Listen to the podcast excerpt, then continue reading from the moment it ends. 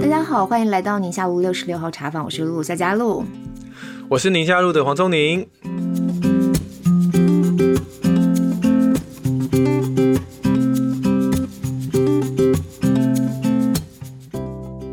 最近不晓得大家有没有都把自己五倍券都花完了，甚至把家里小孩的五倍券都花完了，这样子啊？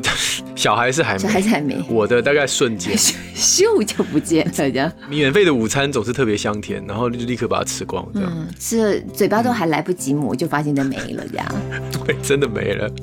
但是还好，因为小孩我们没有领哦，所以你们是数位绑定吗？没有领，还是是纸本？小孩不行啊？有没有？小孩如果是爸爸妈妈帮他绑在爸妈的 account 里面，是可以这样绑的哦，是可以哦。对，对，但是就是要经历一个非常我觉得很很烦的过程啦。就当时在绑的时候，所以后来我们家小孩就是领纸本。嗯嗯，还好我们本来不小，哦、小孩都还没领啊，因为我们不缺钱。听起来有点骄傲的感觉，我不缺钱，小孩也不缺吗？小孩有时候觉得自己很缺钱。他们好像知道那领出来也不是他们的，所以他们没有很在乎。真的哦，他们有跟你讨论吗？两个哥哥跟妹妹都没有讨论哦。他们两个还好，他们两个物欲很低耶。哦，嗯、那我应该对啊，叫我们家小孩跟我们家小孩聊一聊。他们有想买什么吗？哎、欸，五倍券可以买很多东西，他们想买。五千块对小孩来说很多钱。对对对，很多啊，所以他们有有想到要买什么。我们家姐姐一眨眼是把它花掉啦。What？你看。What？对、啊，有什么东西可以一眨眼花掉啊？这这，而且他上一次三倍券的时候，他六年级嘛，然后那时候他就是也没有问，嗯、就是好像也搞不清楚状况这样子，嗯、我就默默的把他收下来了。嗯、等到他这一次啊七年级的时候啊，嗯、他也没有问我，他理所当然就觉得那就是他的。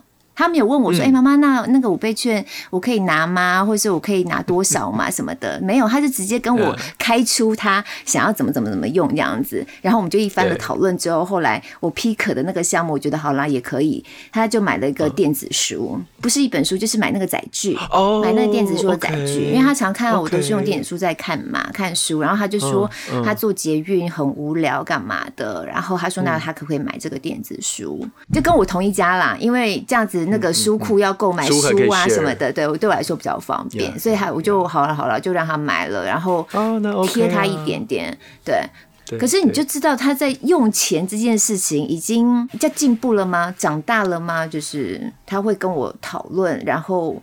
他要买什么，然后他就觉得那个钱是他的。那我后来我就问他说：“哎，那你班上同学怎么样？每个人都自己就拿了那五倍券嘛？”他就跟我说：“有啊，那个谁谁谁，他妈妈直接就是换五千块现金给他。”就所以这很妙哎，我们孩子完全不会把这五倍券里面的钱当做是他可以跟我 negotiate 的筹码。嗯，但是他如果要什么东西，他直接跟我讲。比如说我儿子最近看上他最喜欢的球星出了第三代的球鞋，那他就是暗示说：“哎，爸爸出了哎。”我说 OK 啊，我说你这双穿坏了，我们就去买。他也不会说，他也不会接下来就说，哎、欸，可是我有五倍券，不会，他就好这样。嗯，所以我觉得好像借由这个五倍券的的这个时机点，也可以看出每一个家庭里面跟孩子之间的金钱观，还有怎么样用钱，然后零用钱等等的对这个东西啊所的所有权的看法。真的真的，而且我们的听友有些对于怎么教孩子用钱这种。价值观其实也感觉起来是有点苦恼了。像我们有一个听友，他写他的署名是七零八，他就说呢，他因为工作关系，所以身边有一些经济环境特别好的朋友。那小朋友常常就会有新的玩具，特别新的东西，家里头特别的漂亮豪华，常常出去玩这样子。所以想要知道他们家的孩子呢，在幼稚园、国小阶段，如果常常碰到的他们身边的朋友都是家里财力雄厚的，那家长要怎么样引导孩子有不卑不亢的自信跟知足的心哦，或者是要怎么样避免孩子在这么小的年纪就会变成同才之间的山菜呢？山菜，山菜这个梗可以解释一下吗？就是 F 四那个啊，哦，流星花园，流星花园。哦，对对对，yeah. 所以又碰到这个五倍券，我跟我们家孩子周旋这样子一来一往的过程，嗯、然后听到说，就像你刚刚讲的，每个家庭选择处理的方法不一样嘛。我刚刚也说，有的家庭就直接换现金，五张一千块就发给小孩，那我也听了觉得哇哦的那种感觉。哇哦，换一个金元宝放在他的桌上。五不可能五千没办法。对的，记得我们好久以前曾经也是聊跟理财有关的哈，不过那个时候比较是我们自己看到那时候台积电一直在涨，然后大家对股市都很疯的那个时期，所以我哎、欸、理财跟钱有关的题目是我们比较少做的啦。然后对，因为有五倍券嘛，我们刚刚聊的又听有一些许愿，嗯、所以我们今天这一集就特别想再回头再聊聊跟钱有关的，而且是我觉得很多家长只要一想到怎么样跟孩子谈到理财有正确的金钱观，其实都觉得好像不是那么容易。嗯嗯嗯，我们邀请的来宾是呃有二十四年的金融业经验，厉害了，担任儿童理财讲师达十年以上，嗯、这就更有趣了。生涯的一半都在跟小朋友讲理财，对啊，那自己本身也是妈妈。我们今天邀请到了台北富邦银行资深的协理张君如，君如你好，黄医师好，露露好，露露好。其实君如也叫露露，所以今天我们有两个露露。是，好了，哎、欸，我们今天想要请这个富邦露露，你不要让我们听友很混乱，混乱，我们叫君如就好了。对，好，我们叫君如好，君如。是，然后这个呃，哎，君如的小孩现在多大？我有两个，老大的话大学一年级，然后我小的是国一，哦、很大的呢，已经成年了啦。对，十九岁了。对，哦，对，如果以银行开户来讲还不算，这个时候他开户还是需要法定代理人的，再过几个月就可以了，二十岁就可以了。对对对，所以他刚好借在这种准备要完全自主以前，他还有一年的时间。嗯、我应该说，我还有一年的时间可以掌控他吗？其实也没有，因为现在已经掌控不了他了。掌控不了。所以呃，老大是大学一年级，然后老二是国一，跟我们两个的老大、嗯。这个很妙哎、欸。嗯、那请问他们两位对于五倍券的看法是？老大的他领到，他是完全没有任何发生，理所当然的就是他的。对，我想一定是。然后小的也没有吭声，因为他理所当然觉得妈妈不会同意让他自主管理。啊、这奇怪，我们但我们家孩子到底是哪来自信，就理所当然觉得那是他的啊？也是国一啊。争取自己的权益啊！嗯，我的小的真的就是绑在我们的信用卡里头的，就所以我也没有领实体哦。对我们来说非常繁复的手续，对于富邦 这个资深协理来讲，这是一秒钟就可以搞定，一片小蛋糕，就是手机按一按，其实就是三秒内可以完成这件事情。你到底在教我怎么样？我现在可以把它绑在我身上。我跟你讲，你就一眨眼就又不见了，嘴巴都还来不及抹一下，东西就吃进肚子里了，这样。我是物欲有多高？我也没有想要买什么。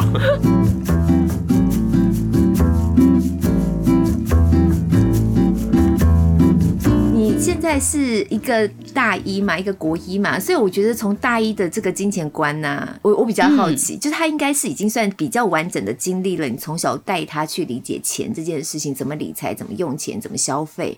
怎么储蓄，对不对？他已经经历过这个过程了嘛？吼，对，所以很多的时候，我其实是在他身上开始慢慢的沟通，然后到妹妹的时候就更完整了，哦、因为知道在他身上好像是有一点摩擦，或甚至有一点冲突。哦、然后到妹妹这里的时候，我就已经开始在校正。哦、最近有个词是不是校正回归？没有，就是慢慢开始会去稍微呃讨论。好，或者是稍微调整一下跟孩子们之间用钱或者金钱观念这一块，到妹妹这里就越来越比较成熟一些了，摩擦少一点，但是老大也比较有。那我们就今天就不听那个正面的那一部分，我们想听你失败的那部分。到底当初有什么样的错？我一直以为在银行工作的家长啊，在这方面应该是比较厉害的。露露，你干嘛哪来的自信？他可能真的很厉害。不是，就是我说冲突面会比较少啦。哦 因为我跟我先生都在金融业，嗯嗯嗯嗯，嗯，所以我们这一块的资源算是比较多的。在他大概中年级，就是国小的三四年级的时候，嗯、就透过身边的资源，开始让他建立比较完整的、比较有逻辑、比较有系统的金钱观念。嗯嗯，嗯，那个时候就开始比较有讨论，嗯、但是讨论归讨论，孩子都有自己的想法，所以当他有比较想要的时候，嗯、或者他比较他很执意他喜欢的时候，嗯，你你就比较容易有冲突。对，那个时候摩擦还是会有的，因为毕竟我们在他们前面是父母。我们就切得更深一点，比如你刚刚说你在他中年级的时候给他很完整的这样的一个概念，是包括什么？储蓄、投资吗？啊、还是这个金钱的理财或那个时候谈投资可能都有一点太早嘛，太早了。嗯、那个时候其实就很简单的，因为它其实就是一个一知半解对于钱，所以那个时候比较呃会带给他的观念是呃像价格不等于价值。嗯哼。啊，你你买东西，它的价格不是越贵价值越高，价格可能不等于价值。听 Podcast 虽然免费，但是它的价值很高，是这样吧？对对对对，真的是这样。然后，譬如说，像是想要不等于 需要，不见得是他需要的，一定有一件事情的引发，然后你就会开始跟他讨论，这是你想要还是你需要的？你会特别以身作则吗？比如说，你跟他出去逛街的时候，说妈妈超想要这一双鞋。但是想要不等于需要，把我包起来。通常那个时候要说服自己的时候，通常难度也蛮高的。我本来以为你会稍微婉转一点，就是我们现在就先不要买，要带走它之后，等一下下一趟自己来自己买，绕一圈自己跑回来买。所以黄医师在回说：“哦，我的物欲到底有多高？”时候我还醒思了一下，刚才都不太敢吭声。但是因为跟孩子讲了嘛，所以我们就是得开始以身作则的感觉。哦，会的，就是你有时候你就会借由一件事情的引发，然后去做讨论，嗯、然后这些都是观念平常的讨论。因为很多你你跟孩子出门的时间，尤其是在那个时候，孩子的消费几乎都是跟着爸爸妈妈的，对，对跟着长辈的。对。然后慢慢的，可能到高年级的时候，我就会开始告诉他储蓄啊，哦、储蓄的重要，因为他们那时候已经开始懂得什么叫红包。嗯嗯、譬如说，很快的，今年过年很早。孩子们开始就会拿到红包了，嗯、哼。他对于红包那个时候是会有概念的，嗯、开始慢慢觉得那是他的，嗯嗯、所以从那个时候，可能高年级我就会开始告诉他们储蓄啊，嗯、他要怎么存钱，嗯、然后开始慢慢摸得到存折，嗯，哦，过去可能都是爸爸妈妈去开，嗯、然后开始让他看得到，嗯、然后储蓄啦、记账等等，嗯、就慢慢的演变。我们就整理一下刚才讲这四点。第一个是价值不等于价格，第二个是想要不等于需要，第三个是储蓄的这个具体的实践，然后第四个是记账，嗯、对不对？嗯、就这四个嘛，哈、嗯。那怎么会有冲突呢？这样子，我觉得应该就是从想要跟需要这种事情最容易跟孩子起冲突了。哦，对，嗯，哦，是我最容易触发的也在。有没有没有什么什么故事？快，我们最喜欢挖人家小故事。你可以说我有一个朋友。都是别人，都是别人。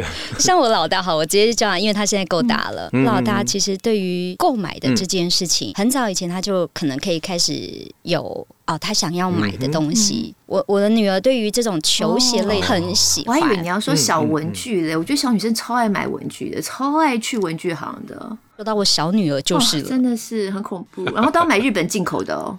气死！而且它非常贵，对。然后都说我真的好需要哦，这样子。然后他会找一个冠冕堂皇的理由 来告诉你说，什么都变虚。对，真的。我跟你讲，我现在都不停在翻白眼。他告诉你说，他要画重点用的。啊。然后他的铅笔盒一打开，他的铅笔盒已经越买越大。但，反正很恐怖就对了，非常恐怖。那我每次要拒绝都很难，因为他找了一个冠冕堂皇的理由来告诉我说，这是他的。需要，那他其实他真的课本上都是重点吗？每每一个重点都是每一行都画了。我跟你讲，字字珠玑。他每次拿给我看的笔记本，的确都是很多颜色的。但是我实在没去深究，说他那一页到底 always 给我看的都是同一页，还是有翻页过？我我其实没有仔细去看过。但是我跟我小女儿是这样。因为孩子的个性都很不一样，对对对，跟我老大的冲突，他有时候真的就是一个让我真的觉得那不是他需要的东西，嗯嗯嗯，他只是觉得很喜欢。嗯、上面写着我的名字，名字，这样子应该是跟妈妈学的吧？因为妈妈每次出门就觉得，因为觉得上面写妈妈的名字。对，就是透过那一次，就每次都要反省自己是不是做了不好的示范，所以比较多的冲突会在那里。我我都会觉得说，哎，他们的学校已经有了呃制式的规定说，说啊，你的鞋子呢是白色啦，嗯、只能穿什么。但是他总觉得，哎，我还有假日，嗯、呃，然后那双有多好看之类的。所以慢慢的，其实这样的冲突有时候其实会比较哦明显一点，那个摩擦会比较，因为你你也很难今天说你完全 always 都是否定，不要不肯，你就等于把孩子跟你之间的这种对于这件事情，尤其是钱的这件事情的沟通，可能就越来越大。以后他可能做任何事情，他可能就不太会找你。对，但是对，嗯，每次都是可能有部分妥协。嗯，然后有部分否决，嗯、对，就是透过这样的过程啦，慢慢的累积起来的。我觉得有一件事也蛮有意思，在我年轻的时候，我要出国参加那种夏令营之类的，还是出国玩，我有点忘记了。反正总而言之，就是我要出国多大一段时间。呃，应该也是大学初期，okay, 可能是大一、大二那段时间。那、嗯嗯、那个时候当然就是还是跟爸妈拿零用钱嘛。嗯、那妈妈那时候就换了一笔美金啊给我，然后就说：“哎，你出国的时候，这这笔美金就是有需要可以花这样。”然后呢，事情就是这样，我没有花完，回到台湾的时候，我就在机场的银行就把它换掉了。嗯，那当然这是一个很笨的事情嘛，那大家都知道机场银行的汇率也不见得比较好。对对，但是我那时候不懂，我就觉得说。对啊，我想说妈妈给我的礼物，反正我现在没有要整天出国，那我就换回台币，我可以买自己想要买的东西。嗯嗯、我就在海关就把它换了。然后我妈后来就说：“哎，怎么样啊？这个啊，我给你的美金有没有花完啊？”我说：“没有啊，我没有花完。”然后说：“剩下的呢？”我说：“我换了台币。”他说：“你剩下不应该还我吗？”我说：“哎呀，不是我礼物吗？那不是你送给我礼物吗？”他说：“不是啊，就是给你，就是哎，就是花多少算多少啊，实支实付这样子。”我说：“啊，我已经把它换了台币。”他就说：“你这真的很糟糕。”我说这是什么糟糕？哪有人送礼物拿一半回去的？然后我就搞不太清楚。后来我当然就还他了。这个既然妈妈讲，我怎么好意思？我就只要把它算成台币，然后还给他。只是那种心里就觉得说，所以像这种零用钱，这到底是我的还是你的？你把这些钱给我，是让我买所想要、需要都可以的，还是你只让我买需要的，不让我买想要的？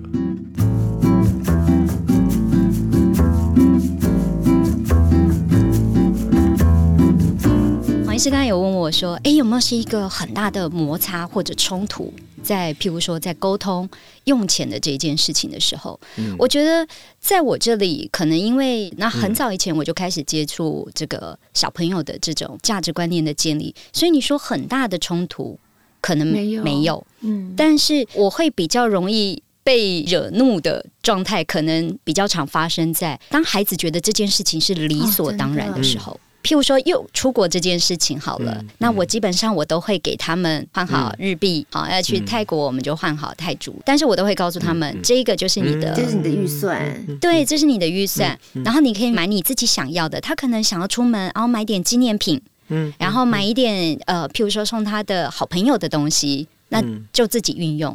那但是等到整个旅程回来之后，他们就要开始讨论，譬如说啊，泰铢存回来不是很方便，那他们要怎么处理？那因为现在去日本的机会，大家好像都比较多一点，嗯、他就觉得，哎、欸，我这次没用完，感觉有一点像为了下一次做准备，我没用完也没关系，就是否我下一趟旅程可以多一点点的钱可以用，哎、欸，那我的日币就会成为我的账户，这是我两个孩子呃可能会发生的状况，但是通常会有冲突，都在于有时候孩子会不经意的那个态度、说话的方式，会让你觉得这件事情之于他好像是一件。随手可得、理所当然，爸爸妈妈应该要做的时候，我就很容易被惹怒。我也是，所以还是回到孩子对于钱这件事情他们的概念嘛，对不对？嗯，是。所以我我我这样听君如这样讲，我觉得嗯，这是一个好的反省，就是。因为我现在自己是爸爸妈妈了，当我把钱交给孩子的时候，我应该把他的前世今生跟未来都讲清楚，而不是只 只是当下，对不对？如果我的妈妈当初给我的时候，她有告诉我，她也不是说啊，这笔是我的哦，或者你的哦，可能就是就像刚刚君如讲的。这笔钱你不不一定要花光，因为未来你还有机会再去美国。那这些美金你可以是的怎么怎么怎么怎么，那甚至也可以去换的这个美金的汇率，可能高高低低，可能这些都可以告诉我的孩子。但当时我觉得我的妈妈的态度应该只是说，这些事情太复杂，你不用知道，嗯、你只要把它还给我就好了。是，我觉得这也是需要某方面的资源的支撑，嗯、就是可能因为孩子们，尤其是刚刚我们在讲。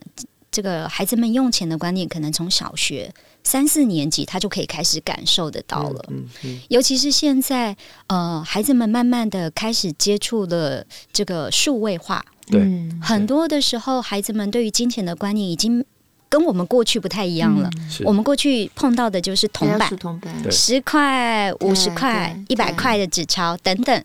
可是现在孩子慢慢的，他可能平常的支付都来自于悠游卡。嗯。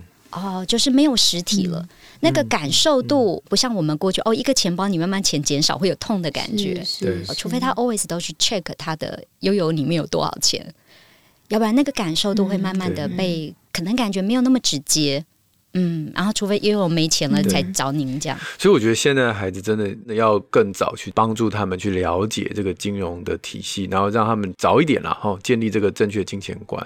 我我现在回想起来，我我还犯过一个糗事，就是呼应我们前面这位听友。那时候我都已经是高中，我刚刚讲到那个自己出国是大学以后，但我高中曾经也是跟呃安排的这种英语夏令营，然后去美国大概两三个礼拜左右。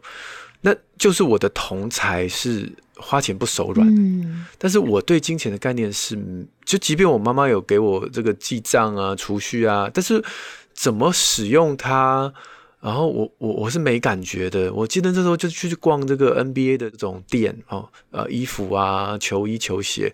我那同学他就开始说：“哎，这个我要，那个我要，这样。”我一看价钱，就算乘乘乘一乘，我还是觉得：“哎呦，这换回台币真的是蛮贵的。”但我同学就在那边跟我咬耳朵说：“这种东西哈，就是它的价值跟价格，就是你不要被它的价格吓到，它的价值是无价，你在台湾其实买不到这样。所以就是反正难得来美国就买。”他就一个十几岁人跟我讲这个话，然后我就说：“好吧，有道理。”我那一趟去美国，大概经过一个礼拜，就把我所有的钱都花光了。天啊！我回台湾还欠钱。那你回来带的那些东西回来，有没有自己觉得自己莫名其妙的感觉？超蠢的！我买了一个牛仔帽。牛仔帽。我买了一个牛仔帽，请问人生 什么时候可以用到牛仔帽？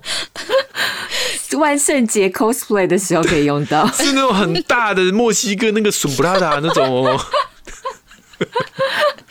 超蠢的。然后买了一堆球衣，然后就是后来也不好意思穿。你怎么好意思在跟你球技那么烂，然后穿一个 Michael Jordan 跟人家打球？你好意思吗？就是，但是就是当时我不知道为何诶，在那个情境下，然后好不容易有一把这个手上有钱，就是被同才讲一讲讲一讲就花掉。就是因为你在那个当下，你搞不清楚你要怎么花。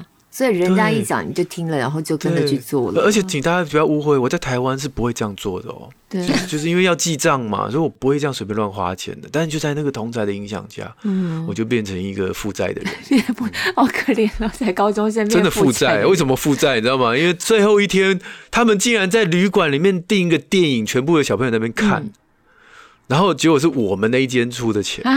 然后我我对啊啊，我已经没钱了。然后你跟同学借钱 那个同学就说：“没关系啊，你回台湾就还。啊”我回台湾是负债的状况啊！我妈都快疯了，气死，气死了。那你妈就是很后悔之前没有把你送去儿童理财营这样子。对对对对，其实不要到了高中还会有这样的一个问题的话，真的就像刚才君如说的，我觉得，而且尤其现在是数位时代，那个时候我至少我还知道口袋是多少钱，还算得出来？对，我夹链袋里面没钱，我还眼睛看得到。现在是数字的，搞不好你根本不晓得。真的，真的，嗯。哎、欸，所以朱云，你现在在做儿童理财的课程嘛？对不对？嗯、你们一般都会怎么规划呢？其实，在就是我们在小峰理财营，过去我们会是让孩子们有机会一起两天的营队。嗯、那这中间两天的营队，我们就会透过很多很生动的方法跟孩子有互动。譬如说，他也有上课，也有看动画。那也有实际带到分行来体验银行员要做什么，好，用这样的方式。那今年因为疫情的这个影响。所以我们今年就把它拆成是三十场在地的这个方式来做举办，嗯、每一场的人数我们就把人数稍微放少一点，跟过去的营队可能六十多人、七十人这种状态不太一样了。然后到分行里面，每一个孩子他们都会有这样的机会，其实他们来就会开始来感受，哎，什么叫做领钱？领钱，嗯，是要到柜台领钱，不是 ATM 领钱吗？不是，对，就他们就是会来柜台，然后他们也可以自己扮成行员。嗯，好，我们的这个分行的同仁会跟他有互动。我们在上个礼拜，我们举办了今年的第一场。好，在这个分行里头，嗯、一开始我们会先问了小朋友：“哎，你实际上有没有来过银行？”嗯、好，现场可能就一位小朋友。嗯，他真的是有来过银行借厕所，来借厕所，有可能，好，可能或者是陪着爸爸妈妈来的，嗯、所以可能就一个孩子他来过银行，他都在看那个警卫。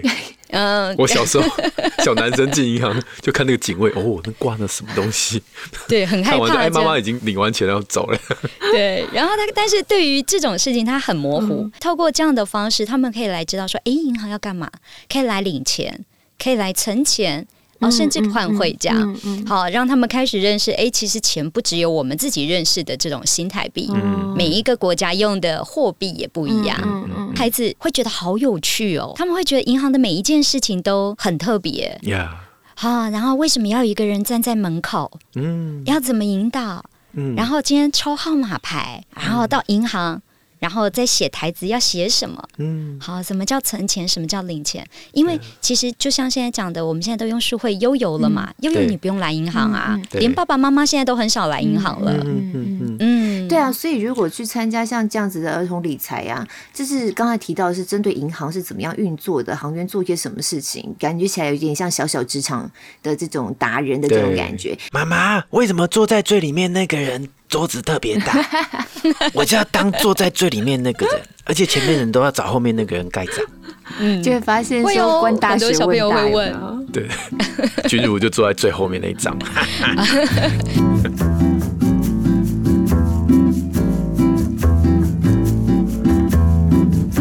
这个小朋友来我们自己的分行，其实现在有一种很不一样的体验，因为我们有数位专区，嗯、好，连开户我们都可以用，先用 iPad 啊，填写，对，对，然后也有甚至有互动的，我们有分行是有互动的这个机制，对对对，互动的荧幕，所以其实甚至大人来分行，他们都有一些很不一样的体验了，可能跟大家观念中的银行很不一样。但我想知道，就是孩子有这样子的体验之后，回去跟他们使用钱的概念。会有看到孩子会有一些什么不一样的变化吗？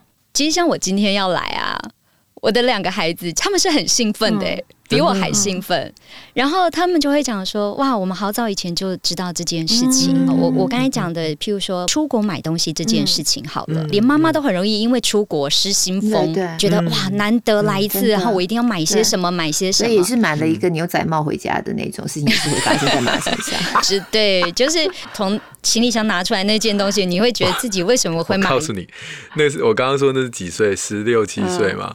我那牛仔帽。放了二十几年之后，终于派上用场，就是我小孩那个万圣节的学校话剧，被被我拿来装饰，然后他就可以戴，都长灰尘，我用吸尘器刷，但是没有浪费钱，是。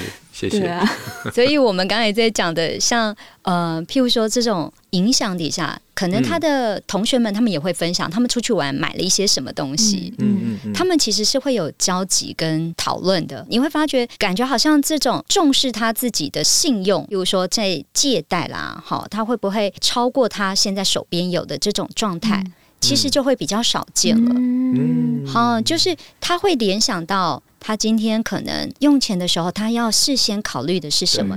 因为你觉得他好像是一个好像很严肃，其实不是，他很生活的。是他随时随地都有可能想到这件事情。他们的同侪之间也有很多人花钱是小朋友哦，花钱是很直接的，对，想要就买了，看到就是我的，嗯、对，想要就买了，也没有什么用钱太特别的限制。嗯，可是回到家里，他们会针对这件事情来讨论。嗯，说啊，我那个同学，他的我我真的觉得他真的好夸张啊！他买了一双鞋，嗯、啊，那双鞋多少钱？又多少钱？嗯，好，类似像这样的讨论，他就会觉得这一件事情已经超过他能够理解跟他他的价值观，嗯、他的想法是这样。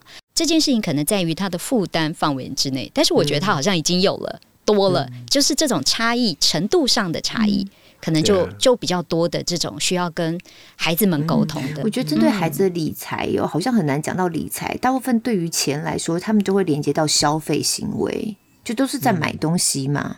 对，那所以如果真的讲到孩子们的所谓的理财，从最基本的，诶，一开始应该是爸爸妈妈会先有想法。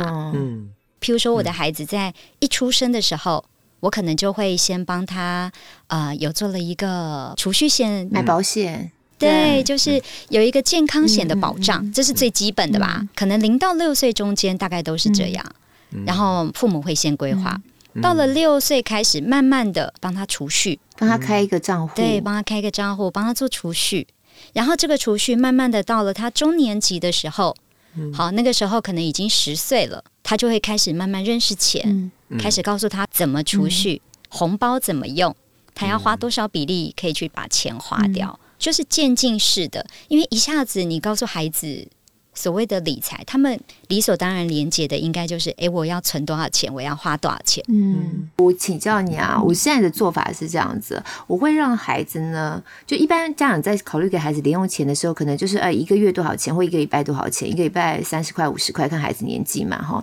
那我的做法会是让孩子保留一部分他们的压岁钱。跟他们的生日领到的红包哦，一个合理的金额，所以那个金额就会比较大。可是让他们能够使用的时间就比较长。例如说，可能半年给他们个两千块，好了，假设半年两千块，两千块对孩子来说很多钱呢。可是你如果除以六个月的话，那一个月就是三百多块钱。对，可是我把时间拉长，金额也变多，我就在想说，我透过这样的方式，是希望孩子能够学习怎么样。有计划的，就是属于预算的概念，在使用他们的钱。当他们手上有个两千块，上就哇，好多哦。然后后来发现，哎，如果真的今天要买一盒乐高就没有了，他们对他们来说就会有感觉了，因为他们这笔钱要用六个月。父母在跟孩子的沟通当中，每一个零用钱的这个方式都不太一样。就像露露这样子，给他一个类似像对。有一个预算，你可以自己安排的。其实我觉得，不论是哪一种方式，都没有一定的标准，说呃，一定是这样好，那样好，没有。其实这中间过程当中，一定是你跟孩子的讨论。刚才黄医师讲，就是。前世今生吗？你告诉他说 这笔钱的的用意是什么？然后之后他可以做什么安排？他没花掉可以怎么样？他如果花完了会怎么样？所以没有我，我觉得没有一定的标准说一定是怎么样的方式最好。但是这中间过程当中，一定是孩子已经有了一个你觉得他的观念，最起码是，譬如说，露露，你的孩子可能已经知道这两千块至于他，他想要做什么，他会做什么。他知道那个金钱的威力在哪里，嗯，嗯，然后跟他沟通完了之后，接下来就是慢慢就去看，诶，他怎么做处理？那中间会不会再有跟孩子之间，诶，譬如说他要买一个东西，是要从这一笔钱里面出的，是要从这两千块出的，嗯，还是他觉得？没有，我要买这个东西是爸爸妈妈你要出的。对，对，对，我每次都是跟他们说要从你自己的前面出啊，你就看到他从那个文具行里面这漂亮的日本进口的那些文具的架上拿下来的东西，一个一个就再放回去这样子。嗯，对，他自己花自己的零用钱，你会发觉孩子会觉得痛，对，会觉得舍不得。但花爸爸妈妈的就没感觉啊，就你刚刚讲会让你很气，他觉得理所当然。就是觉得爸爸妈妈你就应该帮我出这一笔。有时候当你花的不是需要的时候，我就比较容易有跟孩子在这件事情上面的争执。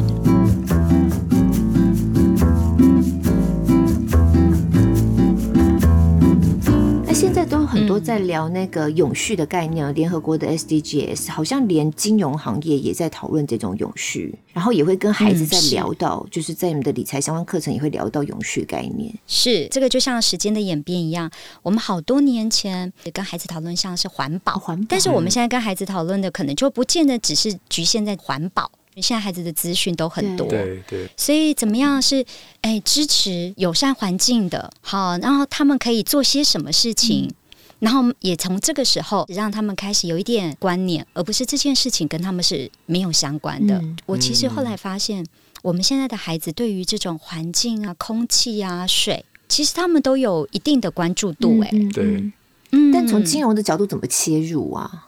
感觉起来这好像很环保的议题，嗯，就是告诉他们说，哎、欸，其实我们可以从我们自己本身开始做起，就像选票一样。嗯、好，他的一个决定就可以，譬如说他支持一个友善环境的店家，也是嘛，一个消费行为。对，一个消费行为支持他，你就会觉得哦，他也在做一件对的事情，嗯、永续发展的事情。对，好，我觉得像这样的。对他们来讲，其实他们会很有感觉的。嗯，我们这一代的家长可能不知道什么是 SDGs，所以就是还是要让大家稍微了解，因为小朋友现在都在学。十七项指标，对。联合国有这个二零三零年永续发展目标，这十七项包括啊终结贫穷啊、消除饥饿，这是比较基本的啦。嗯嗯嗯，那后面有很多，比如说气候啊、海洋生态啊、陆地生态，以及像刚刚讲到一些可负担的洁净能源啊等等，这十七项。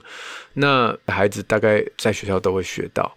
那你在花钱的时候，你也可以多一点这样的考虑，就是说，嗯，我这样的一个消费行为是符合这十七项的哪一个我特别有热情的？不是说你每一个都一定要符合十七项。亲子天下有一个网站，大家可以上网自己做一下，它有一个问卷，嗯嗯，然后让你做做做做做做做完六题之后，他就会告诉你说，嗯，根据这个问卷里面，我们猜测你对这十七项的哪三项还是四项应该是特别有热情的。哦嗯，所以我们其实常常要透过很多事件，慢慢的才去理清。就像我们在讨论，譬如说永续的这件事情，好了，我最近后来发现，当孩子们买进一个新的东西的时候，旧的东西其实在过去他们可能我们比较长的处理，或者是啊、呃，可能他就不要了。对，嗯。但是我觉得现在也是因为这个时间点，我觉得他们的资讯来源很多。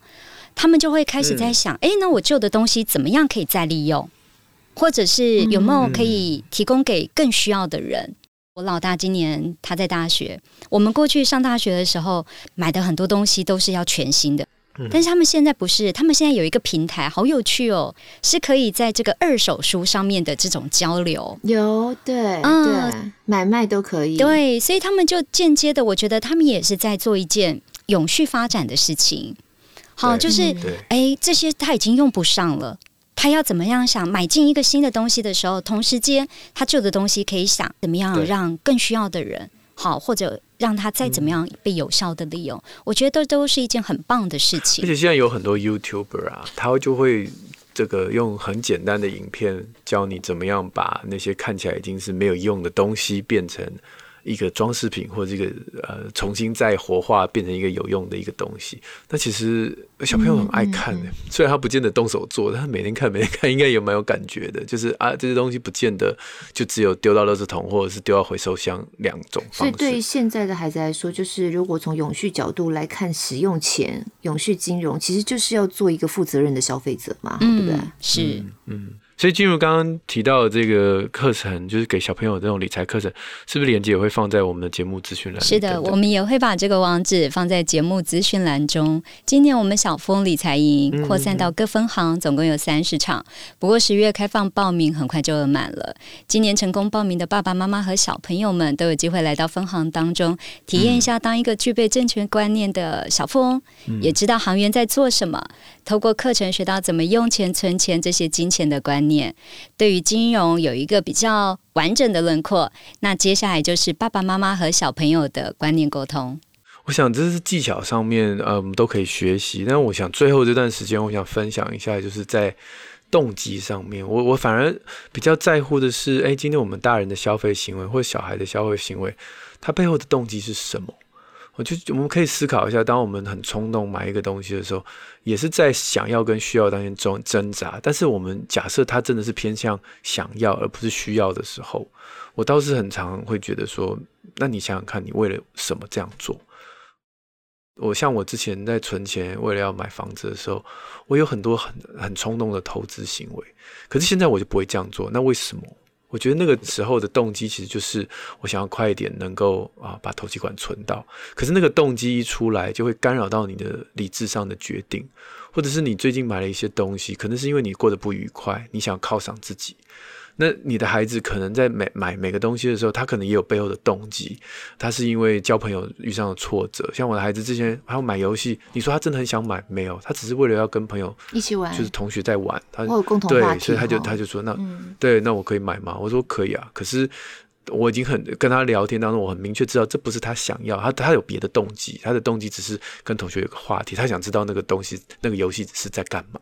所以我想，你怎么样跟你的孩子能够，当他跟你说他要买一个东西的时候，我们是不是能够跟他聊一下，说那为什么？而且那个为什么不是 为什么？这有什么好买？为什么？那这样他当然不会告诉你他真实内心的想法。嗯、能够跟他聊一聊，就是说，我觉得他设计很棒，即便是这样，也是一个很好的动机。就是看他很美、很漂亮，我很想要。放在我的书桌上面，然后每天看心情很好。那这个这个就是一个很棒的出发点。那你可以问他说：“那他的漂亮点在哪？你吸引的点在哪？”像我的孩子那天他在问这个球鞋的事情，我就说：“那你觉得一二三代哪一个比较好看？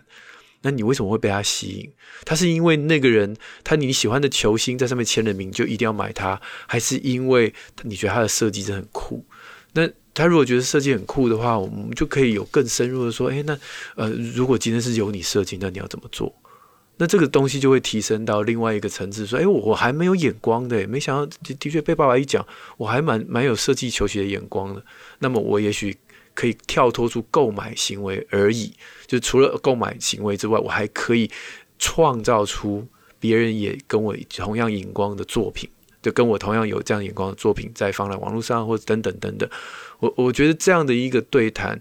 跟刚刚讲的理财技巧是要搭配的。嗯、我跟大家讲一个很有趣的研究，我常常演讲的时候，还有我在书上也有放这个研究，就是我们现在陪着孩子做这些理财，但总有一天他会离开。就像君武的孩子，哎，明年、后年之后，他的钱怎么用，你可能管不着了。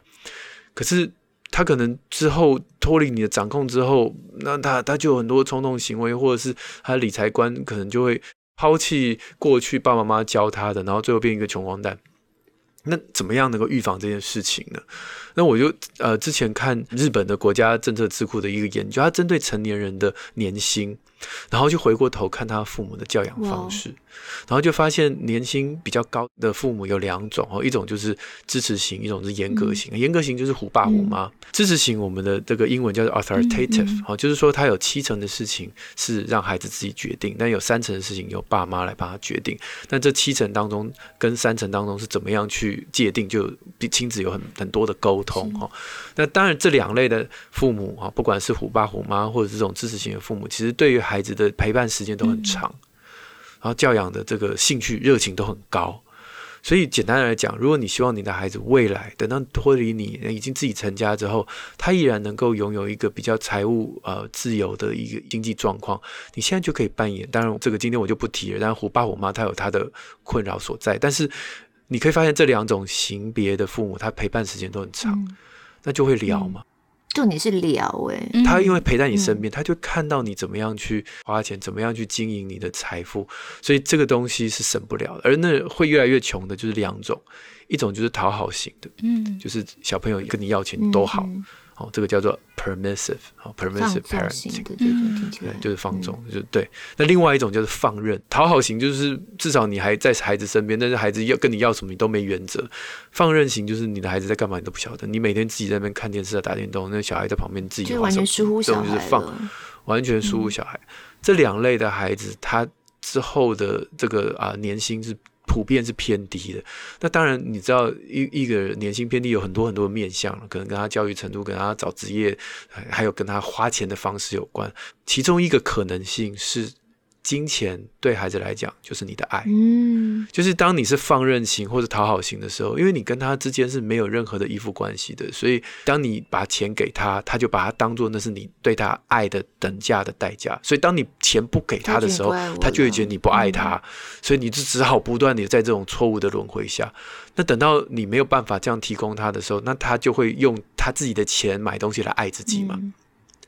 那这就是一个恶性循环嘛？他永远都用钱犒赏自己，永远都用买东西消费犒赏自己的时候，他怎能不穷呢？嗯、就这这件事情，当然不是全貌哦，必须承认这个东西只是一个结果，但这可能就是其中一个原因。我每次买东西给孩子的时候，我很少很少会用说今天你生日诶，今天你什么的。我如果你今天这个东西你很需要，我其实当下我就就可以买给你。我我不要让它变成是说哦，我扣押着。好，这一份爱，然后等到你生日的时候，我再用这个奖品奖励你。我比较喜欢就是我们就事论事。好，那日每天日日是好，日日年年是好天。嗯嗯，随时随地我们都可以针对这个花费，或者你想要存起来，我们都可以讨论，没有说时间的限制或者。嗯、但是这个缺点啦，哈，缺点很明确，就是我们家比较没有什么。节庆感或仪式感，就是每个生日都都是一般的日子，每个儿童节都是一般的日子，没有特别的这种节庆或者生日的这种惊喜。但优点就是我我们的孩子不会好像就是哦被扣押着一个爱 或什么的，不倒还好。所以每个家庭的重点不大一样，我想还是有一个比较平衡做法。不过我觉得你刚才那段话非常好拿来回应。你记得我们在今天节目一开始讲到一个听友。他就说，因为他身边的朋友经济状况很好，然后有时候小孩子看着看着就会问、嗯、啊，为什么他们去这么多地方玩？为什么他们车子开这么好，嗯、家里特别豪华？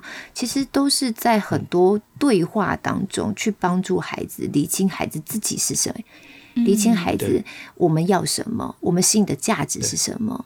那能够有这样对话的根本，还是回头讲就是关系了。嗯，对，我觉得其实你这段话也是很好回应这个听友的，虽然不是好像直接告诉他应该怎么做，应该怎么跟孩子讲，但其实这才是一个根本之道。那回头来讲到我们理财也是同样的道理啊。因为有时候孩子问这些问题，他只是发现那个不对的，而他发出的问号。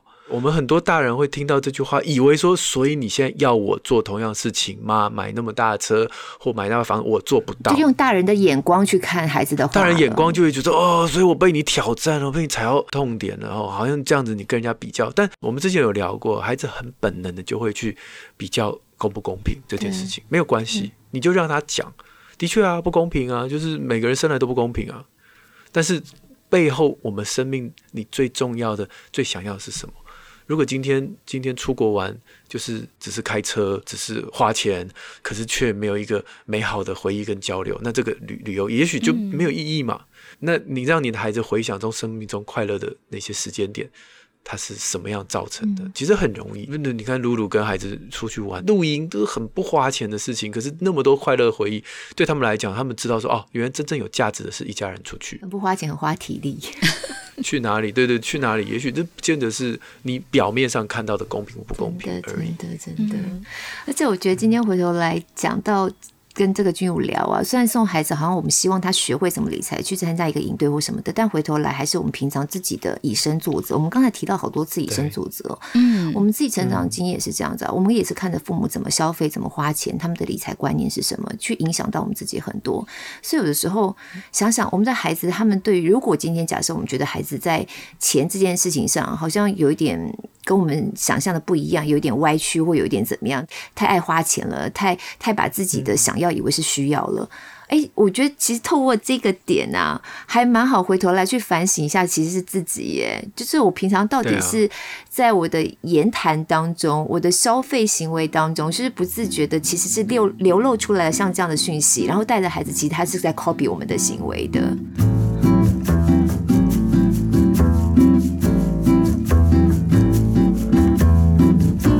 觉得现在这个时代啦，有一个最好的身教。当然，我没有要求大家都这样做，拜托不要。我觉得最好的身教就是爸爸妈妈拿一个裂开荧幕的手机，裂开荧幕的手机 就摔坏了，就对了。手机荧幕是裂开，但他都不换，哦，都不换。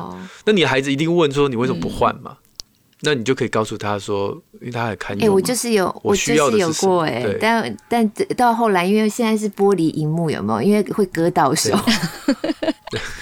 对，那个裂开会需 要去修一下。没有，这是其中一个例子啦。因为前一阵子有一个哦，我知道，我有看到那个是塞内加尔吧，一个黑人是一个足球明星，是在讲这个。对，然后他手上的手机就是裂开的，而且他是一个明星球员哦。那记者就很好奇，你这么高的收入，你为什么要用像这样的手机？他说：“我不晓得，我拿我的钱去开那么好的车，或住那么好的房子，或我为什么会需要这么多台车？我不知道这个有什么意义。但是当我把我的钱拿去回馈给我家乡那些穷苦的孩子的时候，我我盖学校，我得到很大的满足。”嗯，我知道我我花这些钱的意义是为什么，所以我要这样花，我不要那样花。那就是最好的身教。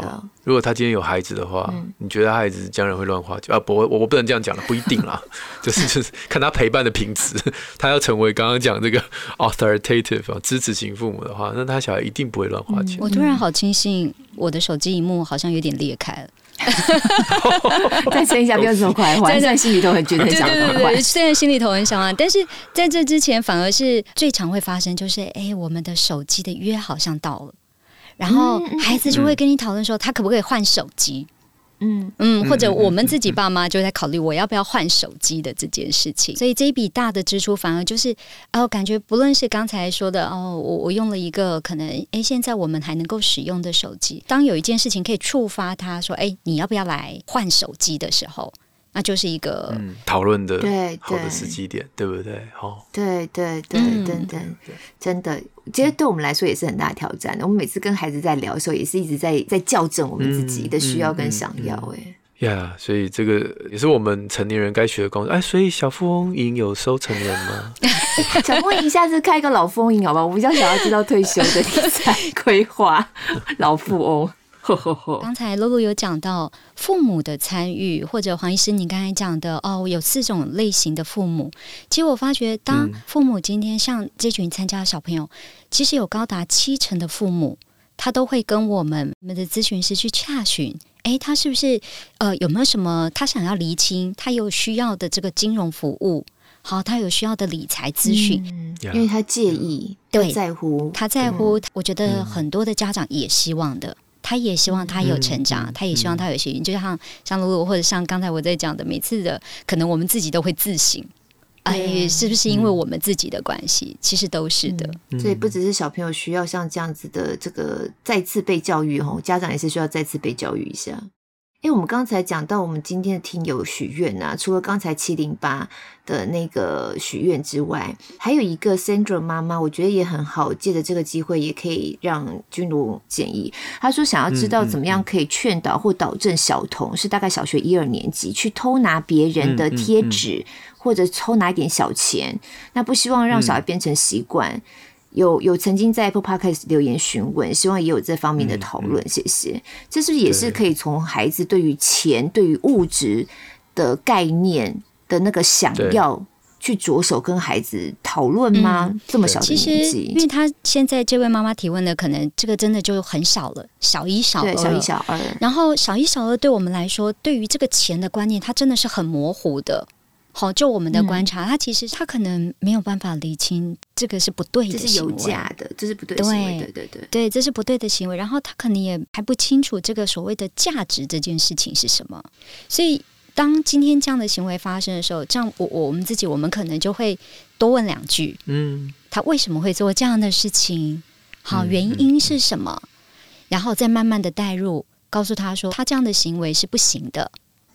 这个是他爸爸妈妈花钱买的，好钱你是要为什么会去？可能这个拿了同学的钱是因为什么原因？好，用用过这样的方式，因为孩子们在小一、小二，其实为什么就把它说成是一个偷窃的行为？对，他是刻意要去偷这个行为。对，他可能不是这样的，他可能只是很很不清楚，好，很模糊的。可是这也可或许是一个很好的机会点，你让你的孩子。提前的开始感觉得到，他身边的这些东西是所谓的有价的，代表什么价？嗯、你可以用他可以判断的这种价值来告诉他，可能就不是钱多少的问题。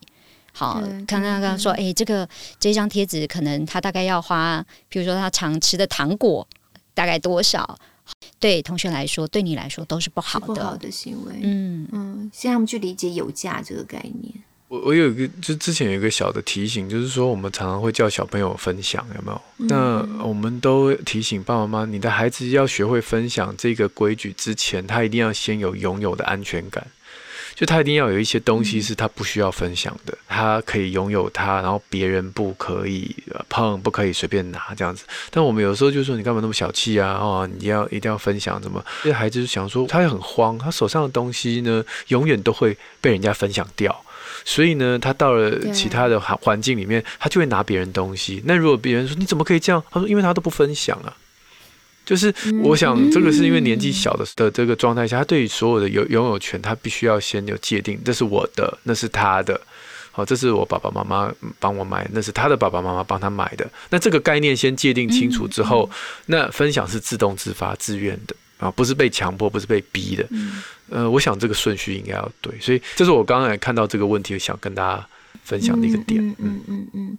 所以虽然看到好像问题很单纯哈，但仔细观察会导致孩子有这样的行为，可能背后原因是不大一样的。嗯。哦，不过说到小小孩真的对钱很没概念，我们家小的最近就过生日嘛。然后长辈就给他红包，红包袋里面有装纸钞，这样，哎，他拿到他也很开心，他就把纸钞抽出来，你一张我一张跟姐姐分。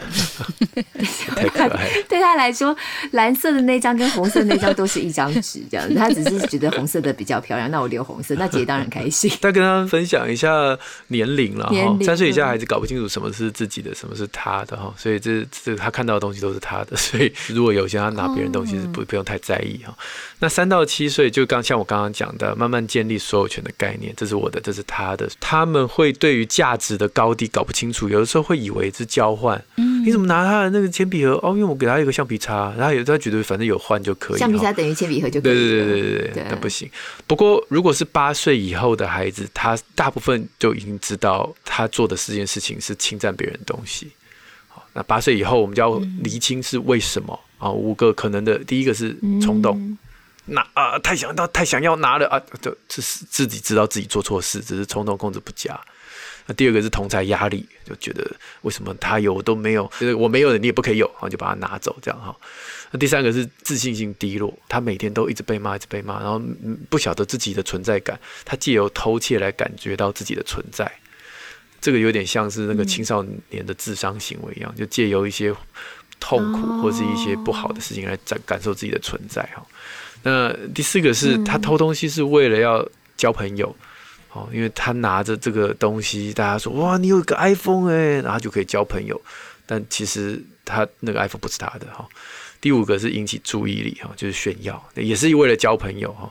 所以我想，呃，我们比较还是要去厘清说，如果你的孩子已经超过八岁以后，他是上面的哪一个原因？那不是要责罚他，而是跟他说说，我们可以理解你有这样的一个需求，但是我们有别的方式可以达到这个目标啊。像我们上一次的 podcast 有聊到，怎么样让孩子建立好人际关系，怎么交朋友，我们也介绍了那个玉如老师的课程，其实都会这个，比如说你下次再偷东西，我就打断你的。狗腿啊，或者是说你用这个钱买朋友是不应该啊，就一直教条式。可是他就是要交朋友啊。那你说只是说这这条路行不通，那他要走哪一条路呢？哈，这个是我们可以思考的方向。这都还是要保持那个关系，要聊出来了。对，你刚刚讲那些，嗯，这喊掏看不，大喊掏看不哈，就是有些人会用这个方式去打骂小孩，说你现在小小偷，长大就会变大偷这样。那但实际上，我们的这个研究告诉我们，不一定，哦，不一定。唯一的差别就是在，如果说今天这个偷东西的孩子，除了偷东西，还有别的冲动行为，哦，比如说他会跟人家起冲突啊、打架，控制不住。那统计起来，哦，观察这样子二十年下来，如果他除了偷东西，还有其他的攻击行为。冲动行为的话，那么他将来的确呃反社会人格几率比较高，所以你的问题不是在偷东西本身，嗯、问题是在这个孩子不开心，嗯，这个孩子很痛，嗯、就是很痛苦，然后他的社交出现问题，所以我们应该要做的反而是要帮助他找到他的自信心，找到交朋友方法，好，然后有更多的被包容、被接纳，有好的依附关系，所以这东西都不是表面上看起来。好像就是我打你一下，骂你一下，然后说不可以偷东西哦，这是别人的就结束，是不可能的，这样就结束了，对。真的，真的。那今天许愿池还有一个回应，也是刚才七零八哈，我们刚才讲到他提的问题是前半段了，嗯、那后半段也在这边把它补上。嗯、他说：“谢谢主持人，不只是教养方面的分享，卫教专业分享，也让住在疫情仍然严峻的美国的我感到安心许多。开车的时候打开 Podcast 就有这么高品质的陪伴，很感激，嗯、谢谢你。那我们今天有没有其他的好读推荐呢？从你那里上次推过了理财小达人系列一到四。哦啊，哦，四册分别是个人理财、家庭理财、国家经济跟世界金融。嗯，我觉得这个就是呃一个参考书，让大家能够有需要的时候自己翻一翻，然后再用里面的概念跟孩子一起分享。嗯，你刚才提到那些教养方式，育儿嘛对嘛，跟这个金钱之间连接，我们之前也有推过一本是《金钱如何影响爱与教养》嘛，对不对？哦，对，我今天有一本书叫做《致富心态》，它是在讲关于财富、贪婪与幸福的二十堂理财课。嗯、那这本书的作者，他本身是是财经相关的专栏作家，他叫做摩根豪瑟。那我发现这本书，我在看完之后，我觉得他其实讲到的很多不是投资理财这件事，他讲到根本就是人性，嗯、大家直接联想就是贪心嘛。或你不满足嘛，嗯、所以你你就不会停损，或者你就是总是在追高杀低。嗯嗯嗯、那回归都是我们自己的本性。嗯、然后甚至他还就讲到吼，你看有一个人，如果你觉得他的投资的报酬很棒哦，例如说像巴菲特那样子，你千万不要忽略了这其中有很高的运气成分。他这本书居然也提到，我们要有谦卑的心的概念，就是你的投资只也很好报酬，其实你要知道，你中间有很多的运气，你也没什么好骄傲的。然后，甚至他在最后的篇章里头，他有把他整本书的观点做一个总结嘛。他说，在一九三零年的时候，有一个人他牙齿痛去看牙医，嗯、然后牙医就给他打了麻醉，就没想到他起来之后呢，他十六颗牙都被拔了。扁条线也被割掉了。后来一个礼拜之后他就死了。然后这件事情，他太太就去控告了牙医，然后官司来回就也挑战了在当时的医病关系。我才知道说，哦，原来在历史的绝大多数的时间呢，医生的想法很单纯，就是我身为医生，我的职责就是把你医好。那你病人对于我的医疗的方式啊，或者是有没有什么副作用或什么，我我不需要跟你讨论的，我没有在 care 你怎么想的，我医生只要把你医好就好了，我不用纳入病人的想法。他用这样子的关系去比喻现在的投资理财之间的投资人跟这种所谓理财顾问之间的互动。医学可能要做好一件事情，他可能他有一些方法，嗯、那些方法或许放在普世皆准的。嗯嗯、可是因为每个投资人状况不一样，哦、他的想法不一样，你必须也把它纳入在里面讨论。就像医生，我觉得我要做好医治你的这件事情，我可能有我自己的想法。可是我必须把病人的需要也拿进来考讨论，所以理财专员不应该电话拿起来就先推你东西，他应该先跟你吃个饭聊聊天，知道你们家的状况。对，前世因果都要聊一下，就像你刚才在讲的。好，谢谢黄医师，让我在这里工商服务一下。嗯、我们小峰理财针对这个活动日时间是十一月到十二月，我们有它的专属优惠。那在十一月，我们会提供给当月新开户的这个小峰账户，在十一月底以前有绑定并完成这个活动登录的前两百名，我们会送他一组乐高玩具。哦那十二月份我们会更扩大到四百名。那活动的方式一样是开立小富东的账户，做完绑定之后，我们可以获得成品的电子礼券。那在小富东当天，我们的这个活动的时间内，如果有指定的外币，刚刚我们有讨论到这个所谓的外币的这些像换汇啊、外币的定存，我们可以有这个抽奖的机会。那奖项是包含有 Switch 等等。哦。真多小朋友喜欢的，是啊，所以我们是针对我们的小峰理财有一个这个专属的优惠。好，这边就提供给如果家里头觉得说，哎，小孩子有需要得到这些讯息了，怎么怎么了解这个钱是怎么一回事，银行到底是一个怎么样的运作模式的家长，有兴趣的话可以多做一点了解。好，小峰理财套餐哦，因为里头有包含一些基金以及奈米投的优惠，所以呢，这边还是要特别提醒大家，嗯、投资一定有风险，基金投资有赚有赔，申购前请影响阅到公开说明书。这个，我终于有机会念这一段了。哎、欸，你根本没有快转就可以念那么快哎。没有，我就只有我念到后面很想笑。投资一定有风险，相关风险请详见奈米投官网首页。哎、欸，我念的比较顺一点。每次都听人家在念这个。对，好，那今天我们的节目主要还是针对孩子怎么样啊、呃，学习在理财方面有概念，嗯嗯、然后我们怎么样成为一个有责任的消费者哈，从从、嗯、永续的角度，还有怎么样从教养的角度，回头来跟孩子聊聊各式各样的事情，当然也包含理财在内。嗯嗯、那希望大家听了之后也能够有一些收获。嗯、呃，如果说呃今天推荐的好书大家有兴趣的话，一样可以在我们的连接上头。都可以有相关的资讯，亲子天下出版的就会在我们宁夏路好书专卖店。十一月份我们都有特别优惠，所以大家千万不要错过哦、嗯。好的，如果你使用 Apple Podcast 听的话，这次我没有念错了哈。如果你使用 Apple Podcast 听的话，记得五星赞一下。许愿池持续开放中，我们礼拜六 Q&A 空中再会，拜拜。谢谢露露，拜拜，拜拜谢谢金如，谢谢黄医师，谢谢露露。